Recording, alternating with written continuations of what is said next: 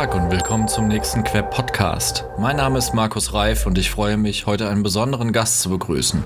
Mit mir im Podcast ist Professor Dr. Uwe Canning. Uwe Canning ist an der Hochschule Osnabrück und dort Professor für Wirtschaftspsychologie. Professor Canning ist Personaldiagnostikexperte und hat sich um die Aufklärung über Pseudowissenschaften in der Personalauswahl und im Personalmanagement verdient gemacht. Viele kennen seine Kolumne auf Haufe oder seinen YouTube-Kanal. Herr Professor Canning, schön, dass Sie heute bei uns sind. Stellen Sie sich doch gerne einmal vor. Ja, danke schön. Also Uwe Canning, ich bin äh, Psychologe, ich habe in Münster an der Universität Psychologie studiert, da so die normale akademische Laufbahn durchlaufen, Diplom, Promotion, Habilitation und bin jetzt seit mittlerweile zehn Jahren in Osnabrück an der Hochschule auf einer Professur für Wirtschaftspsychologie. Und Sie haben ja schon gesagt, ich beschäftige mich äh, vor allen Dingen mit Fragen der Eignungsdiagnostik oder überhaupt der Personaldiagnostik. Und in den letzten Jahren auch entstanden ist ein Bereich, äh, den könnte man nennen, Umgang oder ähm, Aufdeckung von unseriösen Methoden in der Personalarbeit. Das geht also noch über die Eignungsdiagnostik hinaus. Ja, wunderbar. Da sind wir auch genau beim Thema unseres Queb-Bundesverbands. Wir wollen heute über Eignungsdiagnostik in der Personalauswahl sprechen. Und ähm, dass Sie Zeit für uns finden, ist ganz wunderbar. Was ist denn aus Ihrer Sicht ähm, ein zuverlässiges Personalauswahlinstrument? Also ganz grundsätzlich kann man sagen, ein Instrument ist dann zuversichtlich in der Eignung, äh, zuverlässig in der Eignungsdiagnostik, wenn es wirklich in der Lage ist, berufliche Eignung zu prognostizieren. Denn darum geht es ja letztendlich in der Personalauswahl. Ich möchte heute wissen, ob ein Bewerber oder welcher Bewerber in der Lage ist, die beruflichen Aufgaben, die jetzt in den nächsten Wochen, Monaten oder vielleicht auch zwei, drei Jahren auf ihn zukommen, wirklich gut äh, bewältigen kann. Es geht also um die Prognose beruflicher Leistung. Und da gibt es sehr, sehr viel Forschung zu. Sie müssen sich vorstellen, es gibt seit mehreren Jahrzehnten in der Psychologie Forschung zur Eignungsdiagnostik pro Jahr erscheinen erscheinen so rund 800 wissenschaftliche Publikationen rund um das Thema Eignungsdiagnostik. Und da geht es unter anderem um die Frage, welche Methoden sind denn jetzt wirklich gut bei der Prognose beruflicher Leistung, welche sind weniger gut oder anders ausgedrückt, wie muss ich bestimmte Methoden, wie beispielsweise ein Einstellungsinterview gestalten, damit sie wirklich aussagekräftig werden. Sie kritisieren ja zu Recht manches Instrument wie Graphologie, Schädeldeutung oder Profiling. Mhm. Und Sie haben gerade gesagt, gute Instrumente müssen auch eine Prognose ermöglichen auf die Eignung und den Fit auf einen, ähm, auf einen Job oder einen bestimmten Beruf. Was sind aus Ihrer Sicht gute Instrumente? Haben Sie ein Beispiel für uns? Ja, also beispielsweise wissen wir aus der sehr, sehr umfangreichen Forschung zum Einstellungsinterview, dass Interviews dann besonders gut berufliche Leistung prognostizieren können, wenn sie hochstrukturiert sind sind. Die meisten Menschen kennen aus ihrem Alltag eigentlich nur geringe oder unstrukturierte Interviews. Das läuft im Grunde nicht viel anders ab als in den 50er Jahren ein Vorstellungsgespräch. Mir sitzt jemand gegenüber, der hat so ein paar Standardfragen, die immer gestellt werden, sowas wie, was sind Ihre Stärken, was sind Ihre Schwächen, warum wollen Sie bei uns arbeiten? Im Grunde Fragen, die seit Jahrzehnten auch in der Ratgeberliteratur stehen, auf die man sich zu 100 Prozent vorbereiten kann. Und dann ähm, fängt er an, an irgendeinem Punkt sozusagen in meine Biografie äh, den Finger reinzulegen und dann entsteht ein Gespräch. Das heißt, er hat gar nicht bestimmte Kompetenzen im Kopf, äh, die er untersuchen möchte, sondern er unterhält sich mit mir. Im Grunde plaudert man eine Dreiviertelstunde lang. Er macht sich keine Notizen oder fast keine Notizen. Er hat keine Vorstellung davon, was denn eigentlich eine gute oder schlechte Antwort ähm, auf die Frage ist. Und am Ende oder auch schon im Laufe des Gesprächs bildet sich dann einfach so ein Eindruck, dass er sagt, naja, der ist geeignet oder der ist eben nicht geeignet. Das ist das, was die mhm. meisten Menschen erleben und wir wissen, dass solche Auswahlverfahren eine Prognosegüte haben, das liegt so zwischen 4 und 14 Prozent. Das bedeutet, dass sie also nur so 4 bis 14 Prozent der beruflichen Leistung prognostizieren können. Das ist natürlich extrem wenig. Es wird deutlich besser, wenn sie hochstrukturierte Interviews einsetzen. Das heißt, sie haben vorher den Arbeitsplatz sehr sorgfältig analysiert, haben vielleicht fünf Kompetenzen, spezifisch für diesen Arbeitsplatz definiert, die relevant sind, also inhaltlich definiert, was ist gute Führung bei uns in unserem Unternehmen oder was bedeutet gute Kundenorientierung bei uns. Und dann haben sie sich vorher überlegt, mit welchen Fragen kann ich sowas denn gut herauskitzeln aus dem Bewerber. Und dann stelle ich vielleicht vier Fragen zur Führung und vier Fragen zur Teamfähigkeit und vier Fragen zur äh, Kundenorientierung. Und zusätzlich habe ich mir vorher überlegt, was sind denn eigentlich gute Antworten? Und das Ganze mache ich nicht alleine, sondern noch mit einem Beisitzer oder meinetwegen auch zu dritt, wenn es denn sein muss. Ähm, so dass ich also sehr klare Vorstellungen habe im Vorhinein, wen suchen wir, was deutet auf einen guten Bewerber hin und ich bewerte alle Bewerber nach den gleichen Kriterien, stelle ihnen die gleichen Fragen. Nur wenn ich den Bewerbern die gleichen Fragen stelle, kann ich sie auch untereinander vergleichen. Und solche Verfahren, die sehr hoch strukturiert sind, haben dann auch deutlich bessere Prognosegüten. Das liegt dann so zwischen 34 und knapp 50 Prozent. Das wäre so ein Beispiel dafür, äh, wie man ein, eine Interviewmethode, äh, die an sich ja erstmal sinnvoll ist, ähm, mehr oder weniger gut gestalten kann über den Grad der Strukturierung. Das Problem bei den unstrukturierten Verfahren, die heute immer noch die Regel darstellen, ist, dass man einfach blind seinem Bauchurteil verfolgt. Und es gibt sehr, sehr viel Forschung, die zeigt, dass wir in ganz systematischer Weise Fehler machen, wenn wir Bewerber aus dem Bauch heraus bewerten. Ja, in der Tat. Wir Recruiter sagen ja auch, dass Bauchgefühl der erste Beurteilungsfehler ist. Ja, das könnte man schön so auf den Punkt bringen. Also es gibt ganz vieles, was die Betroffenen natürlich gar nicht merken. Die machen das ja nicht absichtlich. Die schätzen ja nicht absichtlich jemand falsch ein. Sie vertrauen einfach ihrem Gefühl und dann weiß man aus der Forschung, dass beispielsweise Bewerber, die groß und kräftig sind, dass man die automatisch als führungsstark erlebt. Oder dass Menschen, die gut aussehen, dass man die als fachkompetenter oder intelligenter wahrnimmt als Leute, die weniger gut aussehen. Oder dass man Menschen, die ähm, mir ähnlich sind, dass ich die automatisch positiver bewerte im Hinblick auf ihre berufliche Eignung als Leute, die mir unähnlich sind. Und das Gefährliche bei diesen Dingen ist, dass viele Menschen ja glauben, die auch viel Erfahrung haben im Bereich der Personalauswahl, dass sie durch ihre Erfahrung eigentlich immer besser werden, dass sie quasi so von alleine reifen wie ein guter Wein, dass sie irgendwann mal Menschenkenner werden, wenn sie nur lang genug solche Gespräche geführt haben. Und das zeigt die Forschung nicht. Also wir haben selbst mehrere solcher Studien Studien durchgeführt und sehen immer diese ganz klassischen Urteilsfehler, die machen äh, erfahrene Hasen und Häsinnen genauso wie völlige Laien, die noch nie ein Interview geführt haben oder noch nie eine Bewerbungsmappe gesichtet haben. Das ist die Gefahr dabei. Man muss sich also aktiv wehren gegen solche Fehler, um sie äh, nicht zu machen. Es reicht nicht aus, einfach Erfahrung zu haben. Ja, wir, wir reden ja sehr oft von diesem Erfolgsprinzip Ähnlichkeit oder auch der homosozialen Reproduktion. Ähm, die Recruiter, gerade in diesem, in diesem angelsächsischen Kontext, reden ja sehr gerne von Unconscious Bias. Ähm, welche, welche Fehler machen denn aus Ihrer Sicht Recruiter und Fachbereiche noch außer diese starke Kategorisierung? Ja, also es gibt ganz viele Fehler, wenn wir so uns die einzelnen Methoden anschauen. Das geht los im Grunde schon bei der Bewerbungsmappensichtung.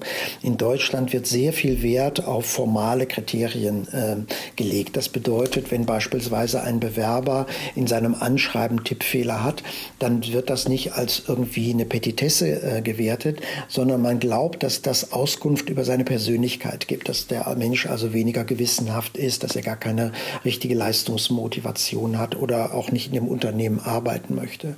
Oder man und, und die Forschung zeigt, es gibt ganz wenig Forschung dazu, aber die Forschung, die es gibt, zeigt, dass Tippfehler beispielsweise überhaupt keine Aussage über die Persönlichkeit eines Menschen ermöglichen. Genauso wenig wie die Länge eines Anschreibens oder ob jemand im Anschreiben seine Motivation darstellt oder nicht. Das ist letztendlich ja alles nur eine Frage, wie gut habe ich mich präpariert, wie gut habe ich Ratgeberliteratur gelesen und das ist nicht Ausdruck von Persönlichkeit und schon gar nicht ähm, Ausdruck berufliche Eignung. Das wäre so ein Klassiker, dass man so Kleinigkeiten überschätzt und deshalb Leute, die an sich ganz gut sind, schon frühzeitig aus dem Auswahlverfahren rauskegelt. Denn die Leute, die ich ja hier negativ bewerte bei der Sichtung der Bewerbungsunterlagen, die lade ich ja gar nicht mehr ein zum Einstellungsinterview. Ähm, wenn ich die alle einladen würde, würde ich feststellen, dass viele von denen, die beispielsweise Tippfehler haben oder sich so ein bisschen steif darstellen in der Formulierung des Anschreibens, dass die äh, vielleicht doch ganz gute Mitarbeiter gewesen wären. Das ist der sogenannte Fehler der zweiten Art. Also ich filter Leute zu früh raus und nehme mir dadurch die Chance und nehme auch den Bewerbern die Chance zu zeigen, dass sie eigentlich ganz gut geeignet wären für die Stelle. Das ist so ein Klassiker ganz am Anfang des Auswahlverfahrens. Nebenbei bemerkt, Anschreiben verraten auch deshalb äh, so gut wie nichts über einen Bewerber, weil äh, mehr als zwei Drittel der Bewerber diese Anschreiben gar nicht mehr selbst schreiben heute, sondern man lädt sich das natürlich aus dem Internet runter und bastelt dann nur so ein bisschen dran rum. Oder anderer Klassiker bei der Sichtung der Bewerbungsunterlagen, man pickt sich einzelne biografische Ereignisse heraus und psychologisiert dann, also überinterpretiert diese Geschichten. Typisches Beispiel wären Lücken im Lebenslauf. Wir haben zwei groß angelegte Studien dazu durchgeführt und finden jedes Mal, dass Lücken im Lebenslauf so gut wie gar nichts über die Eignung oder die Persönlichkeit eines Menschen aussagen. Das ist aber einfach so traditionell üblich in Deutschland, da was hinein zu interpretieren. Wenn jemand ein halbes Jahr lang nicht gearbeitet hat, dann denkt man halt, der ist nicht gewissenhaft oder nicht zielstrebig. Oder ganz schönes Beispiel auch für eine Überinterpretation ist die Berufserfahrung.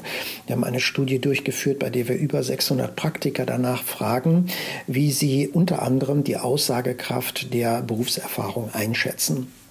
Und dann liegt, ich habe die genaue Zahl nicht im Kopf, ungefähr bei, ich glaube, 52 oder 54 Prozent liegt äh, die Dauer der Berufserfahrung. Das bedeutet, dass Praktiker glauben, dass sie über die Dauer der Berufserfahrung die Eignung eines Menschen für den zukünftigen Job zu über 50 Prozent prognostizieren können. Wenn Sie in die äh, Studien reinschauen, die wirklich ausrechnen, wie gut ist die Dauer der Berufserfahrung als Prädiktor beruflicher Leistung, dann sehen sehen Sie, der reale Wert liegt so ungefähr bei 7 Prozent.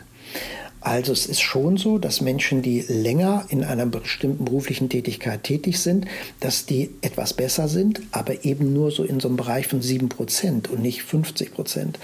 Das bedeutet also, hier wird ein Kriterium herausgepickt, was überinterpretiert wird. Das führt dazu, dass ich dann, wenn ich vielleicht nur drei Leute zum Interview einladen möchte, ähm, den vierten und fünften rauskicke, nur weil der im Vergleich zu den anderen vielleicht fünf Jahre weniger Berufserfahrung hat. Und das ist ein Fehler. Das gilt auch für die Führungserfahrung. Man sucht selektiv aus dem Bewerberpool Menschen heraus, die hohe Führungserfahrung haben, also hoch im Sinne von lange Führungserfahrung, weil man glaubt, dass die aus ihren Erfahrungen lernen. Und man übersieht dabei, dass das ja nur eine Chance ist, ein Angebot ist zu lernen. Ich kann zehn Jahre lang Führungskraft sein, ohne irgendwas zu lernen. Und ich kann fünf Jahre Führungskraft lernen, sein und habe da sehr viel gelernt. Das zeigt auch eine Studie, die wir durchgeführt haben, dass im Mittelwert erfahrene Führungskräfte überhaupt nicht besser sind als weniger erfahrene. Das sind so ein paar klassische Fehler bei der Sichtung der Bewerbungsunterlagen. Und da können Sie sich schon vorstellen, das hat ganz weitreichende Folgen, weil hier immer noch stark gefiltert wird. Also die meisten Leute, die meisten Bewerber äh, überleben sozusagen diese erste Selektionsstufe ja nicht. Die kommen nicht weiter, werden nicht eingeladen zum Interview. Und da macht man dann eine ganze Reihe von Fehlern, kickt also gute oder halbwegs gute Leute zu früh raus. Das wäre so ganz klassisch klassisch bei der Sichtung der Bewerbungsunterlagen. Und so können Sie eigentlich jede Methode durchgehen. Das Interview, da habe ich ja schon ein bisschen was zu gesagt. Sie können ins Assessment Center gehen oder Sie können sich auch so Fragebögen zur Selbstauskunft anschauen. Ja, wir erleben ja sehr oft, dass ähm, wenn Führungskräfte ähm, von außen in das Unternehmen reinkommen, dass sie sehr oft ihren Krankheitsstand und ihre Fluktuationsraten mitbringen, die sich dann über das nächste Jahr hinweg ja. auf das gleiche Niveau einpendeln wie bei ihrem alten Arbeitgeber. Ähm, Recruiter sind ja sehr oft ähm, die, die ersten, die das hohe Lied auf Quereinsteiger singen, weil man glaubt, dass man eben nach Potenzial und Talent viel besser ähm, Prädiktionen auf beruflichen Erfolg vornehmen kann, als eben nur mhm. auf Basis des äh, Lebenslaufs zu sichten. Ja. Und ja. wir kommen ja immer wieder zu diesem Punkt, dass äh, manche Unternehmen ja eine Vielzahl an Bewerbungen bekommen und gerade bei der Präselektion, die Sie ja vorhin mhm. ähm, sehr gut ausgeführt haben, in der mhm. Notwendigkeit mhm. sind, wie kann ich denn eine Vorauswahl machen, ohne mir das Potenzial und Talent vorschnell abzuschneiden? Ja. Haben Sie dort ja. einen Tipp? Ja, also ganz grundlegend ist äh, die Grundhaltung, dass man sagt, ich will gar nicht so hart filtern. Man kann sich das so vorstellen, dass im Grunde die Bewerbungsmappensichtung ein sehr stumpfes Schwert der Eignungsdiagnostik ist. Das heißt, in den Bewerbungsunterlagen steckt relativ wenig Information über einen Bewerber drin. Ähm, es wird aber viel hineingedeutet. Grundsätzlich könnte man sagen, eigentlich steckt in der Bewerbungsunterlage vor allen Dingen eine Information über eine Fachlichkeit, über bestimmte berufliche Erfahrungen, ein bisschen auch was über intellektuelle Fähigkeiten. aber nicht über Persönlichkeitsmerkmale. Man sollte also grundlegend liberal an die Sache rangehen, nicht zu hart filtern. Lieber einen zu viel einladen zum Interview als einen zu wenig, weil es in der Natur der Sache liegt, dass die Bewerbungsunterlagen keine hohe Aussagekraft haben. Das ist so die Grundhaltung. Und dann muss ich mir im Vorhinein halt überlegen, was sind denn jetzt wirklich zwingende Kriterien, die bei der Vorauswahl Gültigkeit haben sollten. Also braucht jemand eine ganz bestimmte Ausbildung, beispielsweise ein bestimmtes Studium, das man absolviert haben muss. Bei der Berufserfahrung habe ich schon angedeutet, man sollte hier die Zahlen eher niedrig ansetzen. Also äh, bei den meisten Berufen ist es völlig unerheblich, ob jemand zehn Jahre oder 20 Jahre Berufserfahrung hat, weil der in den nächsten zehn Jahren, in den letzten zehn Jahren gar nicht mehr großartig was dazulernen kann. Das gilt vor allen Dingen für einfach strukturierte Tätigkeiten. Je einfach strukturierter die Tätigkeit ist, desto weniger kann ich lernen durch Berufserfahrung. Wenn ich an einer Maschine stehe, deren Bedienung ich in fünf Tagen lerne, dann bin ich wahrscheinlich nach einem halben Jahr, habe ich spätestens alles gelernt, was man hier lernen kann. Und es ist völlig egal, ob ich zwei Jahre oder 20 Jahre an der Maschine stehe. Das sieht etwas anders aus, wenn die Berufe anspruchsvoller werden, intellektuellere Aufgaben anliegen. Da sieht man, ich sollte da nicht auf die Dauer, sondern auf die Vielfalt der Erfahrungen achten.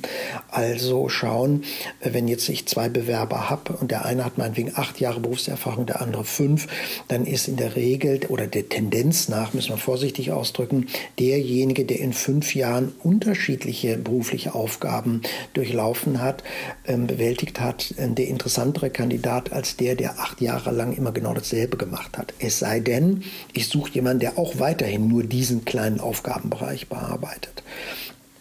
Also hier vorsichtig sein, sich vorher klare Kriterien festlegen und sagen, gut, man braucht eine bestimmte Ausbildung, man braucht vielleicht eine geringe Anzahl von Jahren Berufserfahrung, ähm, man braucht vielleicht auch, wenn Sie ein Berufs ähm, Anfängerdenken ist durchaus auch das Examen oder die Durchschnittsschulnote ist durchaus auch noch relevant. Das gilt aber nur für Berufsanfänger, für die Azubi-Auswahl oder ähnliches, nicht mehr bei Leuten, die dann schon 10 oder 15 Jahre Berufserfahrung haben. Da macht das keinen Sinn. Mhm.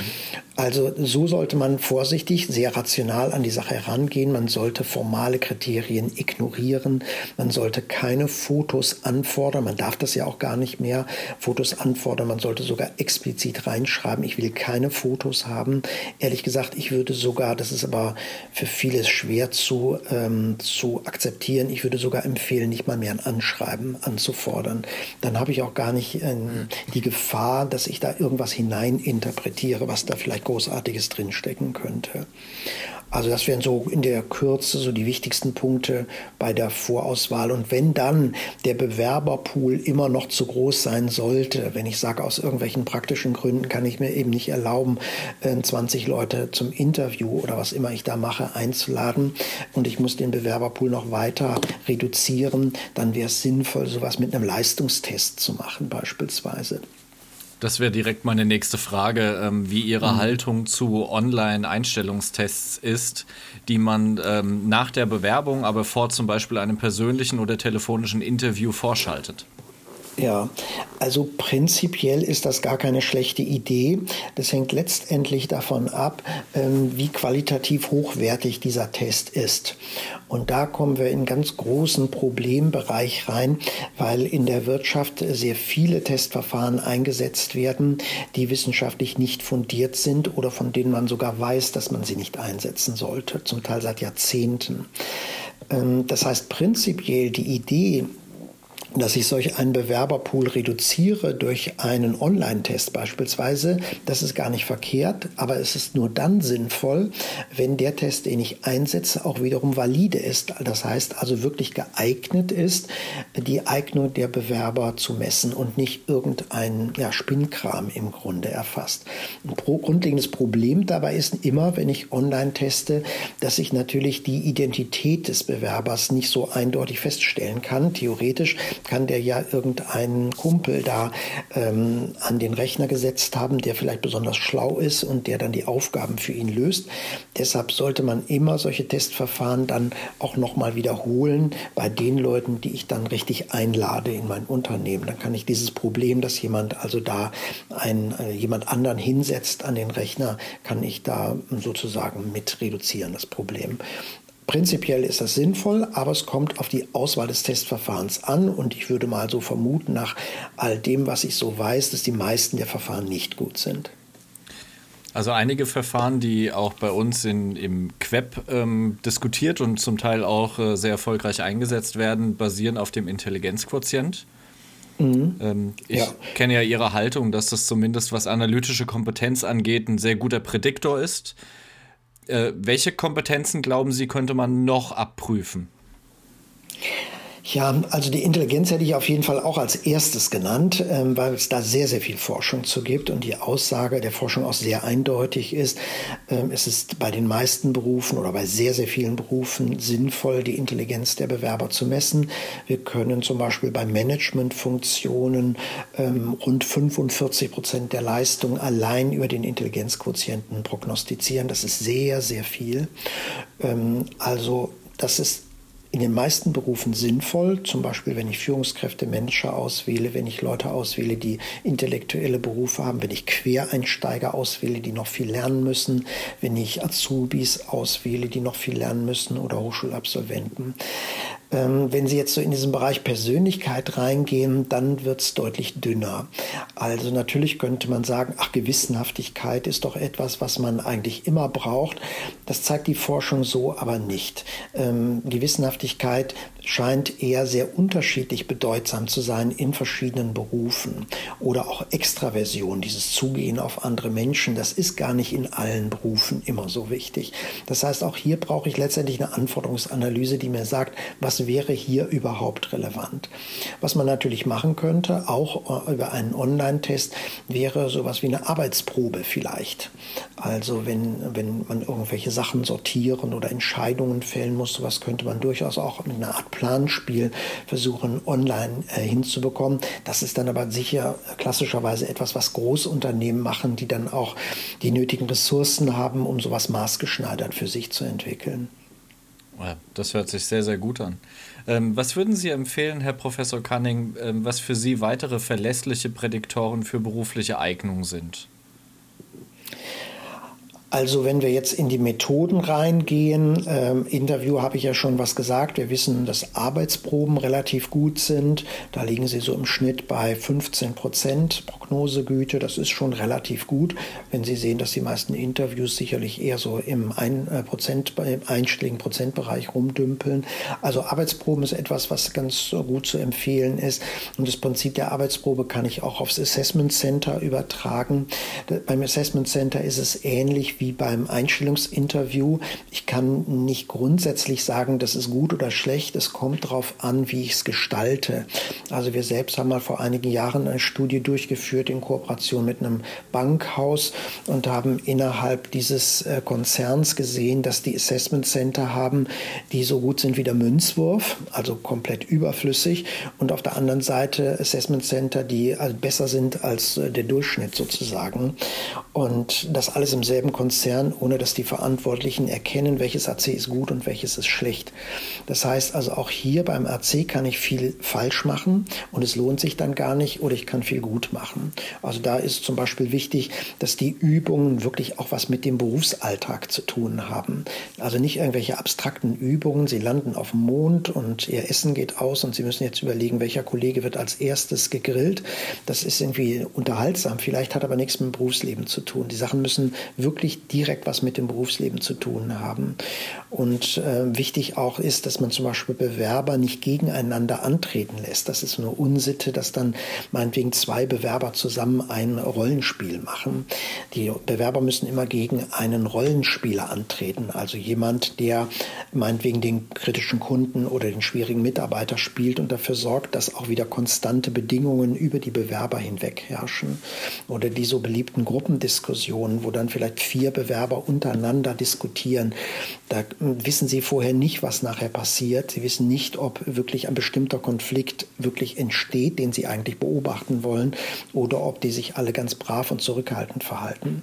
Also Einsatz von Rollenspielern. Ganz wichtig ist auch hier, ähnlich wie beim Interview, ich brauche ganz klare Kriterien, die mir sagen, was ist eine gute Leistung in Übung A und in Übung B. Und danach werden die Leute beurteilt. Also auch hier wieder kein Bauchgefühl, so nach dem Motto, ich fand, der war nicht teamfähig, ähm, sondern klare Kriterien. Dann sind auch Assessment Center sinnvoll und auch hier Methodenmix wäre immer etwas äh, Sinnvolles, was Sie normalerweise aber immer CE realisieren, dass Sie sagen, ich habe einmal solche Verhaltensbeobachtungen im Assessment Center, wenn ich mir also anschaue, wie bewältigt jemand eine Gesprächssituation, wie hält jemand einen Vortrag, wie geht er um äh, mit kritischen Nachfragen oder ähnliches.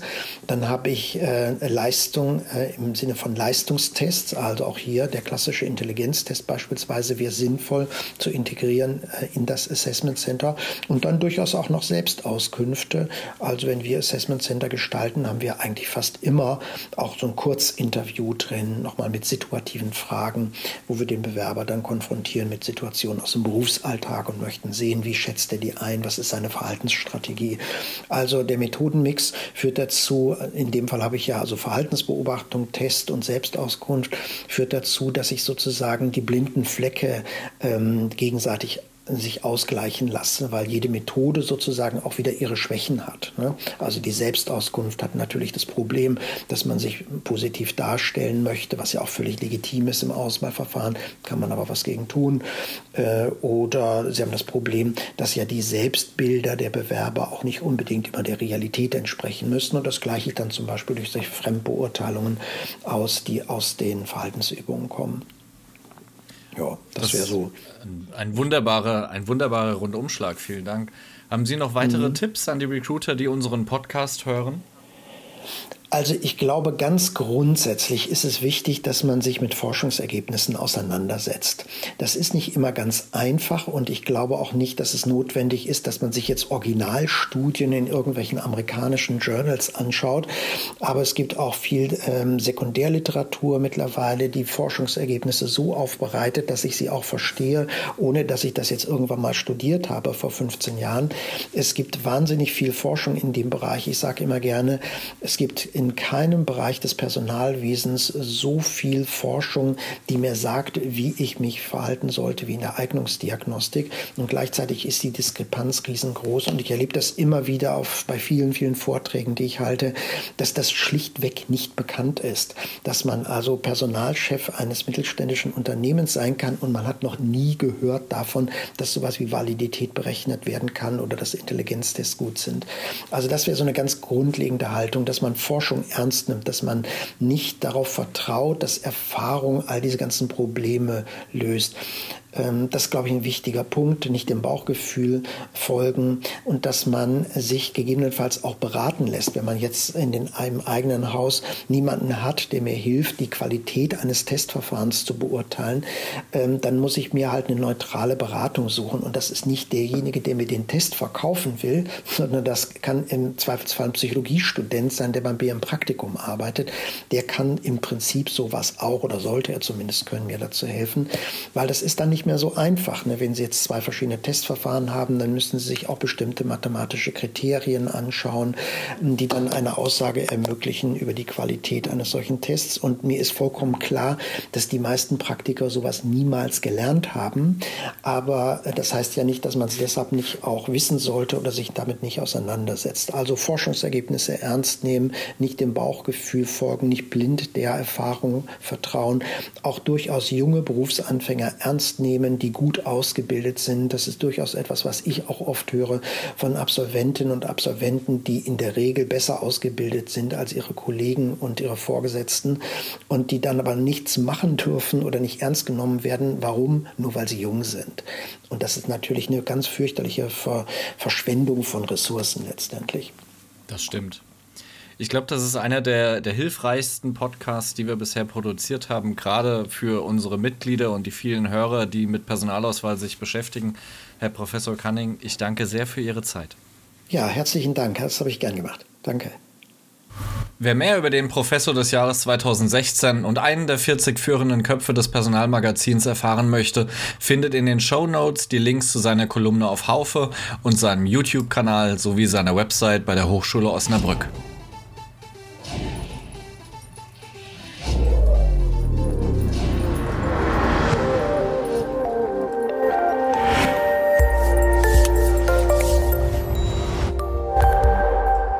Das war ein weiterer Queb Podcast. Den Queb, Bundesverband für Employer Branding, Recruiting und Personalmarketing, finden Sie nicht nur in den üblichen Podcast-Kanälen, sondern auch über unsere Website www.queb.org. Vielen Dank fürs Zuhören. Ich verabschiede mich, Ihr Markus Reif und der Queb Quality Employer Branding.